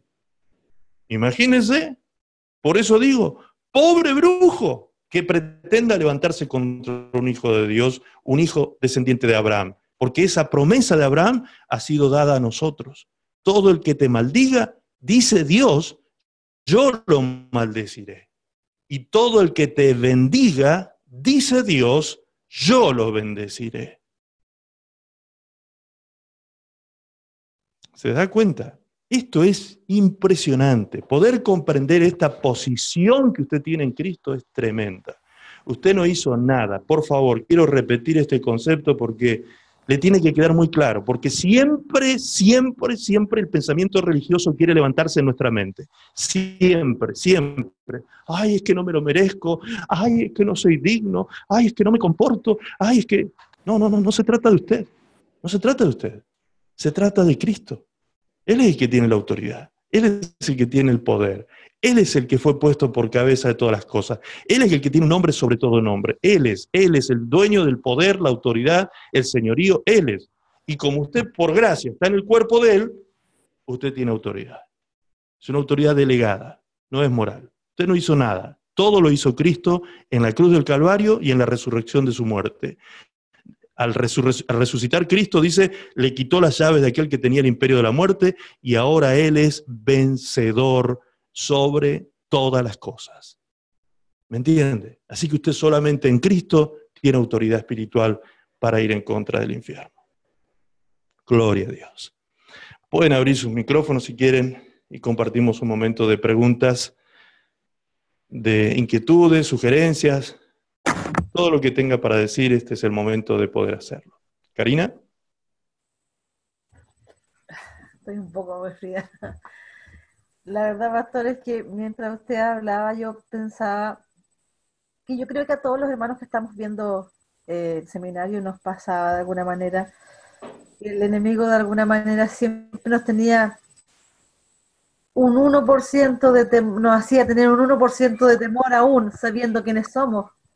Pero la, la, la enseñanza que usted nos entrega en Lucas, en donde el Señor nos da toda la autoridad, eso nos posesiona de una manera tal que nos deja completamente armados. Yo me siento, yo de verdad que con lo que usted nos acaba de explicar, yo me siento completamente segura en el Señor. Porque había una lucha, había una lucha en mi mente. Eh, a lo mejor, es que a lo mejor yo no estoy preparada todavía, es que a lo mejor el Señor ya lo dijo. Ese es el punto. Ese es el punto. Cuando ustedes tienen claro esto y ustedes tienen comunión con el Espíritu Santo, así se les presenten 20 endemoniados, mil endemoniados delante de ustedes. Claro. Ustedes, no tienen nada que temer, porque nada depende de ustedes, ni la autoridad, ni el poder, nada. Pero en la boca de ustedes está la palabra de autoridad. Lo que ustedes digan va a ocurrir en el ámbito espiritual. Por eso ustedes dicen, te sujeto en el nombre de Jesús, le dicen a un endemoniado, y así sean millones de endemoniados, se van a tener que sujetar, van a quedar duritos como rulo de estatua. ¿Sí? Porque ellos saben que se tienen que sujetar al nombre de Jesús. Y aún más me impacta porque eh, yo la primera clase no, vi la primera parte. Eh, los niveles de los niveles de de cobertura. De cobertura. Eh, no, estamos completamente equipados. Totalmente, completamente equipados, justamente. Por eso todo eso... Lo único que hace acá es hacernos pero eso se va. Tú lo dijiste, aquí. Lo hemos venido hablando durante meses. La batalla del enemigo es aquí. El enemigo sabe porque por cuanto el hombre piensa, siente y por cuanto siente, actúa. Entonces, como el enemigo sabe eso, donde va a empezar a trabajar es aquí, por medio de la opresión, por medio de la obsesión, para lograr la usurpación de la vida de una persona. Todo eso es lo que hemos venido trabajando este tiempo. ¿Entiendes? Estás completamente equipada, completamente cubierta, completamente protegida completo, el poder de Dios completo dado a ti, la autoridad completa dada a ti para que tú hagas pedazo al enemigo. Entonces, cuando el enemigo entiende, que, cuando el enemigo ve que tú has entendido esto, no hace otra cosa que lo que dice Santiago 4.7. Cuando tú le resistes, él huye porque tú te transformas en una amenaza. Era lo que decía Diego la semana pasada cuando dijo, los cristianos tenemos que hacernos conocidos por el enemigo. Justamente, que el diablo sepa quién es, quién es Diego en el ámbito espiritual, quién es Karina en el ámbito espiritual, que se entere el diablo, ¿sí? Que sepa el diablo que yo sé ahora quién soy. Que sepa el diablo, que, que sepa él que yo sé quién soy en Cristo. Cuando él sabe que yo sé quién soy en Cristo, chao. Y, sabe, pastor, que el Espíritu Santo va revelando de a poco, porque yo en mi proceso, eh, me, acuerdo, me acuerdo que estuve muy mal en, muchos ámbitos, y hubo un tiempo que andaba toda tritona, llena de temor, y un día llegué a mi casa y dije, hoy ya no estoy, ya no tirito, ya no tengo miedo, tenía miedo de hablar con la gente, yo no era así, pero pasé por estas cosas que, se fueron abriendo puertas. Traumas. Claro, entonces yo dije, yo no, yo no tengo miedo, dije, pensé, ya no tengo miedo. inmediatamente el Espíritu Santo me dijo, identidad. Identidad, justamente. Identidad. Y cuando usted lo mencionaba, decía, qué importante todo esto que el Espíritu Santo va revelando, porque así se presenta el Espíritu Santo en nuestra vida, la persona del Espíritu Santo te va entregando las herramientas para poder comprender paso a paso quién eres, quiénes somos en Cristo Jesús, la autoridad que nos ha dado. Ahora, también hay una cosa que a mí me da, me, pero yo creo que eso lo voy a hablar de manera personal con usted, porque Ok. Eh, El tema de la liberación, yo lo he visto que es algo que, que necesitamos como, como cristianos mucho, pero Exacto. mucho. Mucho. Como la base que la iglesia necesita para que el Señor se pueda revelar a su pueblo. Karina, tú estuviste en esos, talle- en esos días que enseñamos sobre a quién va dirigido específicamente el Ministerio de la Liberación. ¿Estuviste ese día? Mm, No, puntualmente en, e- en eso no. Bien. El Ministerio de Liberación no es para la gente del mundo. Ah, ¿Qué es no, que- sí, sí, ¿Recuerdas Sí. eso? sí, que sí, me mucho- acuerdo cuando usted hablaba de, de votar y que la- la- las personas que están eh, influenciadas, eh, usurpadas, son todos cristianos, Claro. son todos Claro, cristianos. lo- los demás, la gente del mundo, ya le pertenecen al enemigo. Ellos ya están ahí tomados por el diablo, están haciendo la voluntad del diablo. O sea, eso, obviamente que esas personas necesitan liberación también, pero no tendrán liberación esas personas sin Cristo. Entonces, si yo no vengo a Cristo, si yo no me arrepiento de mis pecados, si yo no acepto a Cristo, si yo no pido que Cristo entre en mi vida, si yo no, no llamo al reino de Dios sobre mi vida, olvídate que va a haber liberación. O sea, la liberación viene cuando yo tengo a Cristo en mi vida. Y si tengo a Cristo, soy hijo. Entonces la liberación es para los hijos. Es lo que Jesús le dijo a la mujer sirofenicia. Cuando le dijo, la mujer sirofenicia es una, era una mujer cananea, no pertenecía al pueblo de Israel, a los hijos de Dios, y esta mujer le pedía liberación para su hija que estaba atormentada por demonios. Y Jesús le dijo, no está bien que yo te dé a ti liberación porque la liberación es para los hijos. Es pan de los hijos, le dijo Jesús. Así le llamó Jesús, pan de los hijos. No está bien tomar el pan de los hijos y tirárselo a los perrillos, le dijo Jesús. Y cuando ella le dijo, sí, Señor, sí, Señor, acepto el título que tú me pones, pero aún los perrillos comen de, de las migajas que comen de las, me- de la- que caen de las mesas de sus amos, ¿sí?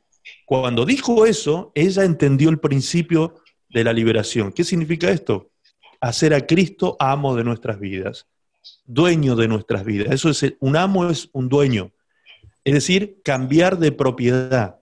Si yo no cambio de, poseedor legal, no puedo ser liberado. El que me tiene que poseer legalmente a mí es Cristo, para que yo pueda ser libre. ¿Me entiende? Entonces el ministerio de liberación es exclusivamente para cristianos. La gente del mundo, si quiere ser libre, tiene que arrepentirse de sus pecados y venir a Cristo y transformarse en hijo de Dios. Y una vez que es transformado en un hijo de Dios, recién viene la liberación por delante, como suceso y como proceso. Amén. Amén, pastor. Yo le agradezco infinitamente toda la enseñanza que usted me ha entregado. Me alegro mucho, me alegro mucho. El- eh, miren, el solo conocimiento, la sola enseñanza ya nos libera, ya nos libera. ¿Sí? De un montón de cosas nos libera.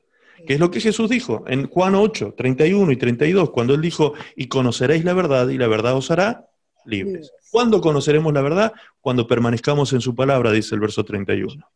¿Sí? Si ustedes quieren ser mis verdaderos discípulos, le dijo a los, a los judíos que habían creído en él, ustedes tienen que permanecer en mi palabra. Y cuando permanezcan en mi palabra van a conocer la verdad. Y cuando conozcan la verdad van a ser libres. libres.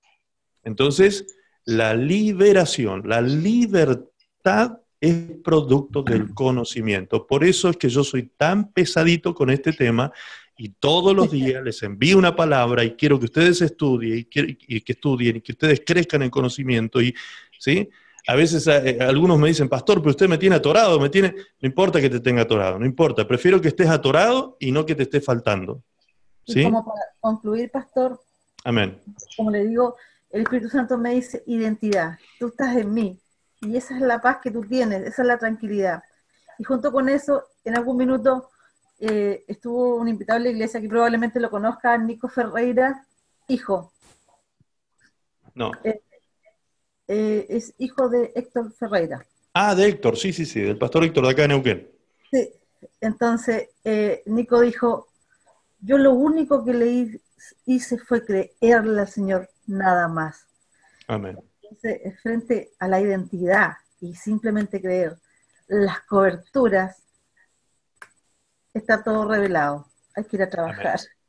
Karina, el tema de cobertura lo puedes encontrar en el mismo canal nuestro de YouTube. En, los, en los, los, primeros videos, ahí está el tema de cobertura, lo desarrollamos a lo largo de tres o cuatro miércoles también. ¿Sí? Ya, pero Para que no lo está escuchen. dentro del seminario de liberación. ¿Cómo? No está dentro del seminario. No, no, no, no. Está, pero está- en el canal. Me refiero que lo puedes ver igual, lo puedes escuchar igual. Ya. Ok. ¿Alguien más que levante la manito? Si hay otra pregunta, otro comentario. Yo, pastor. Diegu- Dieguito. Yo también. Eh, respecto a lo. ah, ya. eh, respecto al, a la parte que, que estábamos revisando de Salmos, capítulo 8, eh, ahí me anduve confundiendo un poquito. eh, cuando decíamos que Jesús fue hecho poco menor a los ángeles, ahí lo estábamos eh, nombrando como lo estábamos nombrando casi como un hombre natural, ¿cierto? Casi no, sino Como un como hombre. un hombre natural. Todo, en Ya. todo el estado natural del hombre, completo. Claro. Entonces ahí eh, eso da para pensar, o sea, a mí me dio para pensar porque cuando Jesús ya comienza su ministerio, él ya reprendía demonios y, lo y liberaba gente, entonces ahí ya no era un hombre natural, ¿cierto? ¿Será que, o sea, esa es la duda que me surge. ¿será que acaso él, él dejó de ser un hombre natural cuando fue lleno por el Espíritu Santo, cuando comenzó su ministerio o no? Exactamente, muy bien, Diego.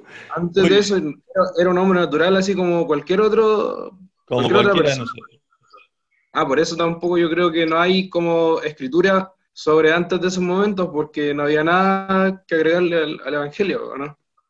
Exactamente. Jesús, Jesús, me, me- hace muy feliz que...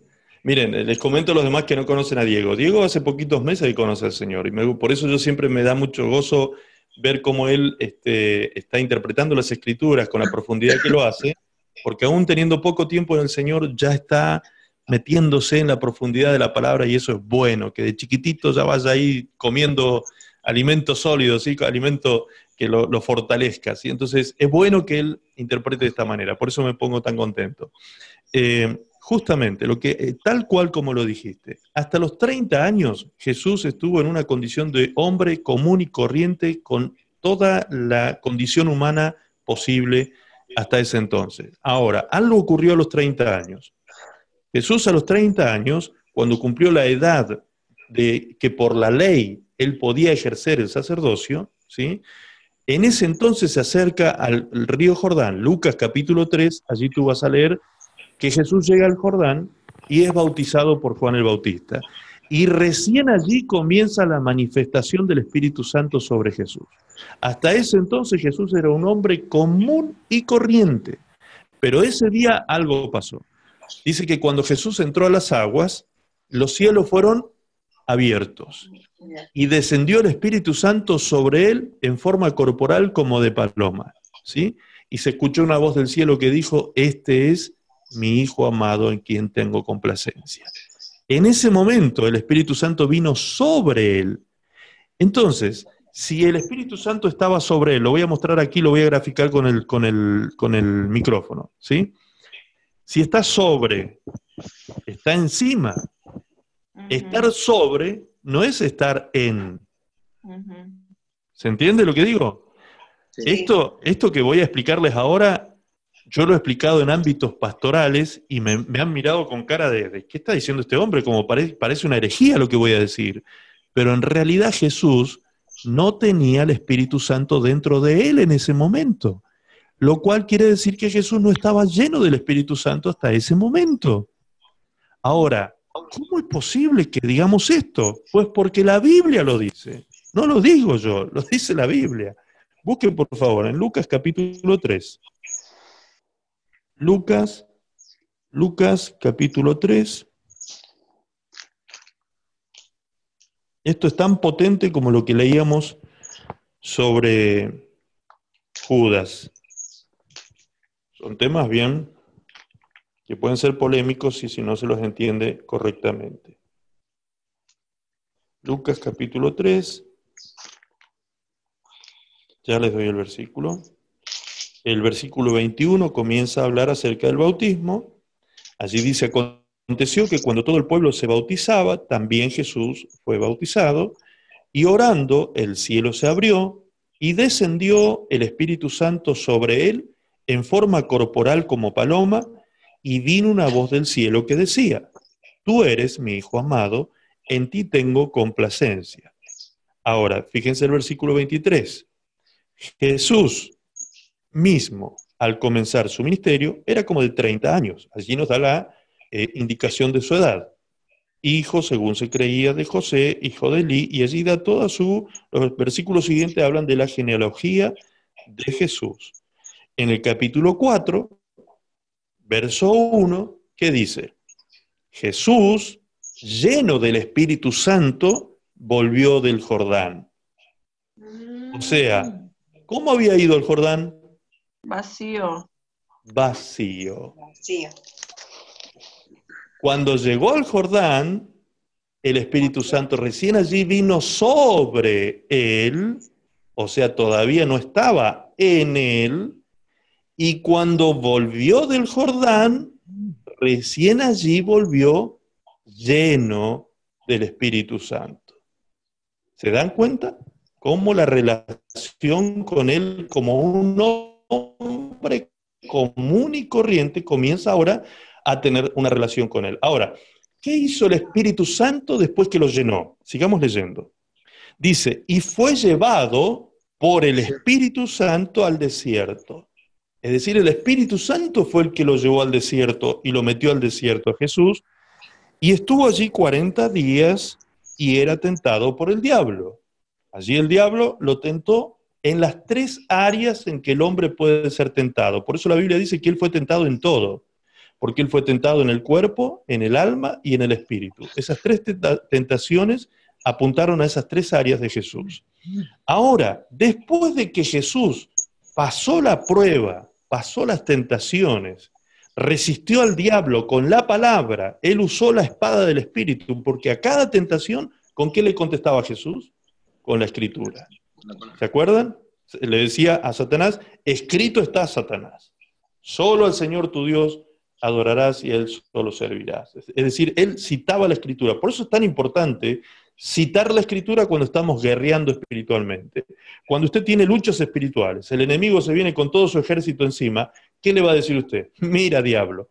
Lucas capítulo 10, verso 19 dice que Jesús me dio a mí toda la potestad para pisarte la cabeza a ti. Cochino, sucio, perdedor. Por eso es que yo me atrevo a hablarle así al enemigo, ¿me entiendes? Cuando yo, le digo al diablo, sos un perdedor, Satanás, sos un asqueroso, cochino, inmundo, perdedor. Loser, te aplasto en el nombre de Jesús. Eso no es una cuestión de que, ¡ay, el pastor, qué autoridad que tiene! No, eso es entender quién soy en Cristo.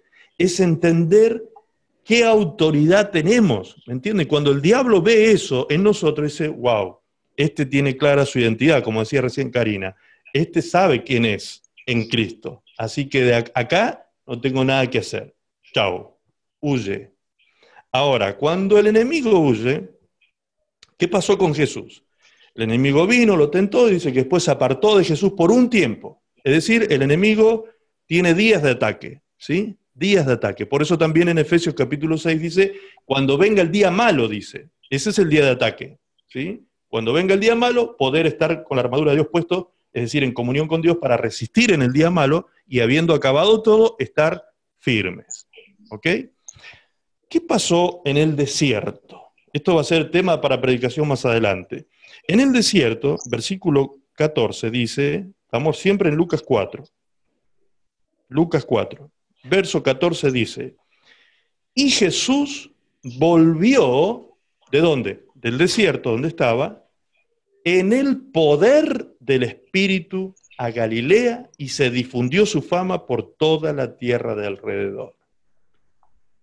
Es decir, Jesús fue al río, el Espíritu vino sobre.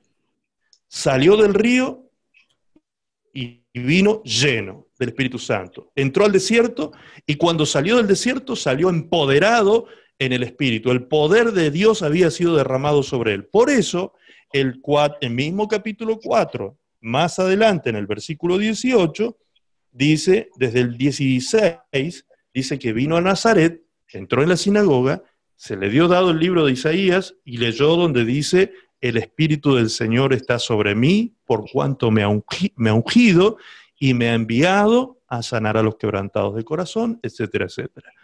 Y lo que estaba diciendo Jesús es, llegó el día, ya fui ungido, estaba anunciándose, publicando de que él había, llegado el día de darse a conocer públicamente como el ungido. El ungido es el escogido de Dios. Ahora El ya era mayor que los ángeles.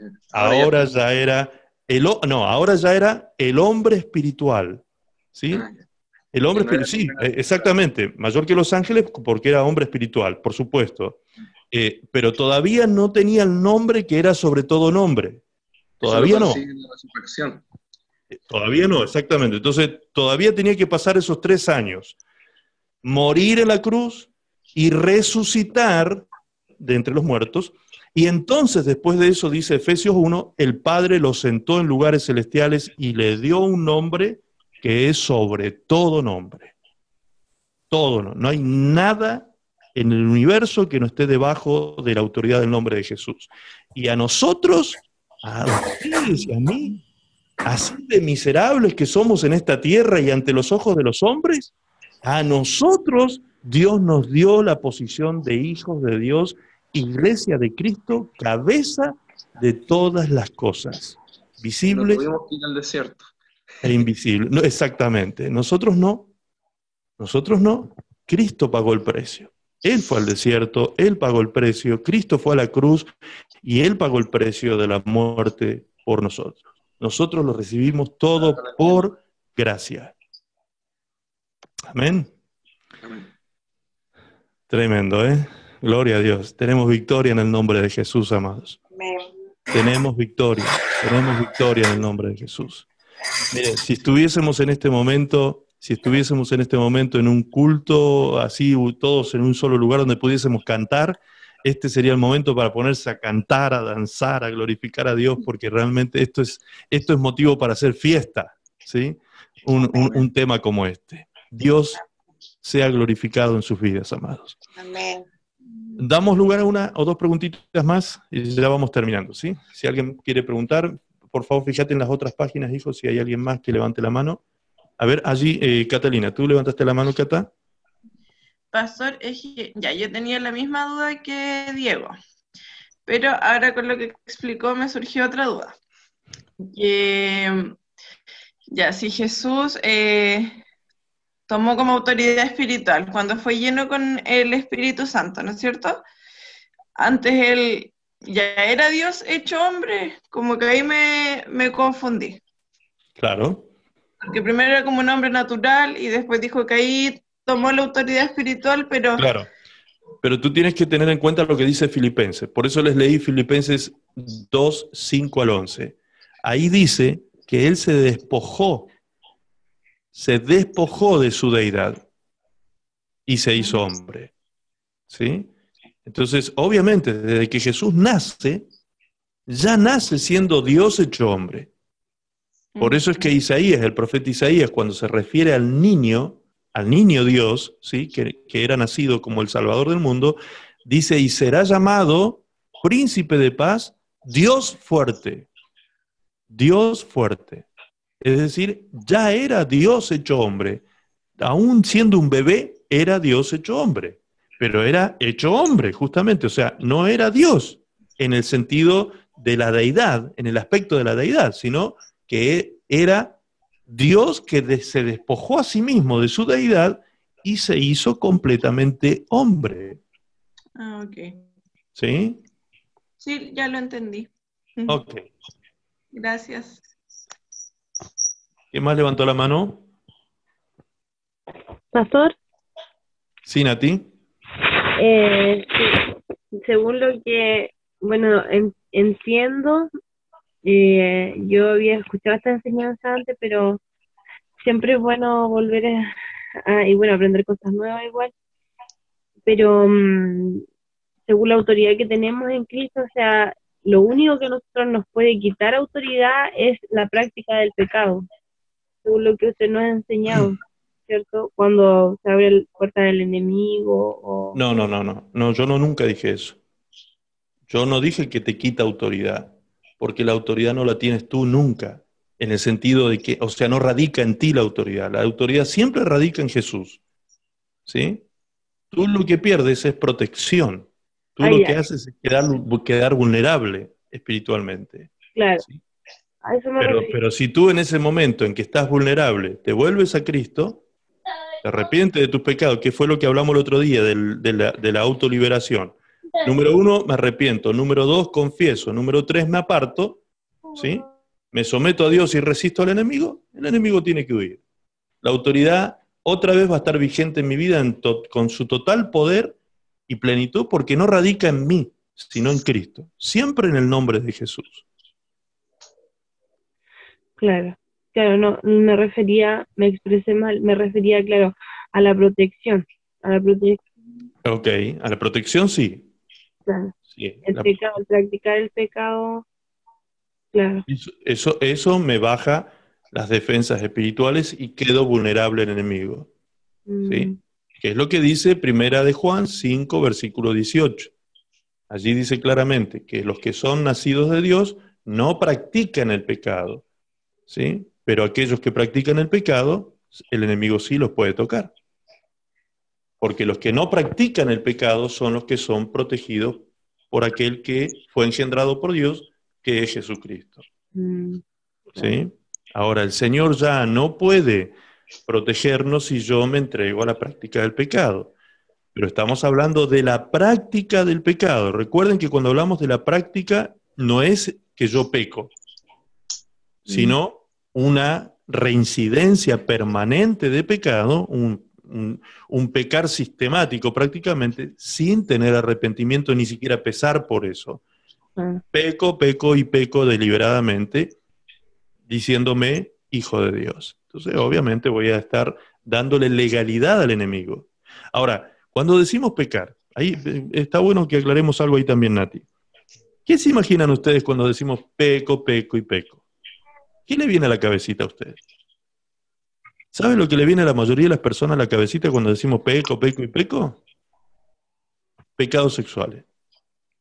Eso es lo que le viene a la cabecita a muchas personas pecados sexuales. Pero no, cuando decimos peco, peco y peco, nos referimos a cualquier pecado que sistemáticamente se lleva a cabo. Pecar, pecar y pecar. Si yo soy un mentiroso compulsivo, ¿sí? Compulsivo, obsesivo compulsivo con la mentira y peco y peco y peco, mintiendo, mintiendo, mintiendo, estoy bajando mis defensas espirituales. Si yo hago lo que el otro día veíamos en esta chica que estaba afectada por demonios, ¿Qué hacía esta chica? ¿Qué pecado cometía en forma permanente? No perdonaba. No perdonaba, exactamente. ¿Se acuerdan que lo que, lo que, lo que surgió de esa liberación qué era? Cuando yo le pregunté al espíritu inmundo, ¿qué te da autoridad a ti para estar allí todavía ahí, dentro de ella? Las heridas. Las heridas. ¿Y por qué están las heridas? Porque ella no perdonó. Lo dijo claramente el demonio. Eso era lo que a, ella, lo que a él le daba autoridad, le daba legalidad, mejor dicho, para estar usurpando la casa. Porque lo que ella practicaba todos los días era la falta de perdón. Así que pecar, como les dije hace varios miércoles atrás, no siempre es hacer cosas malas. Porque la palabra de Dios que dice, pecado es saber hacer lo bueno y no, hacerlo. Pastor. Sí. Tengo otra pregunta que me quedó de la semana pasada. Ok. Con el tema de esta misma chica que estaba, ella estaba usurpada, ¿cierto? Usurpada, sí, porque era cristiana. Ya, porque era cristiana. Pero ella comenzó a ser usurpada antes de ser cristiana. Exactamente. No, usurpada antes no, antes el enemigo la estaba tomando, antes la tenía tomada. ¿sí? Lo que sucedió es que cuando ella se convirtió a Cristo, ella no perdonó. Ya. O sea, ella buscó a Cristo, ella recibió a Cristo, creyó en Cristo, hizo todo, digamos que hizo, hizo todos los trámites que tenía que hacer, menos ese. Le faltó ese trámite, que tenía que perdonar. Ese fue el trámite que no completó. Y eso fue lo que le dio, le dio legalidad al enemigo para quedarse. Muy bien. Melvita, ¿tú levantaste la mano también? Ah, sí, pastor. Hola, buenas noches, pastor. Buenas noches, querida. disculpe que entré tarde. No, yo quería sobre todo este, también agradecerle, ¿no? Por, por su valioso tiempo en primer lugar y por, por ser tan usado por el Señor para que el Señor nos revelara, ¿no? Tanta sabiduría, porque lo digo desde, porque lo que he venido recibiendo yo en mi caso personal en todo en estos tiempos y más lo que yo había hablado con usted en un momento en una conversación que tuvimos telefónica y usted me aconsejó y me dijo, Melba, me dio la directiva que hacer, yo fui poniéndolo en práctica y estoy viendo resultados, ¿sí? Estoy viendo resultados. Y con esto que hoy recibimos, ¿me entiende? De cuál es nuestra posición en el Señor realmente, este, yo creo que, eso este, nos empodera mucho más porque tenemos conocimiento de saber verdaderamente quiénes somos. Y no temer al enemigo. ¿Qué es lo que me ha pasado a mí? ¿No? En mucho tiempo este, no he soltado perdón, por ejemplo, por decir, porque eh, es verdad, no soltaba perdón, y eso cada vez iba este, endureciéndome mi corazón, endureciendo mi corazón.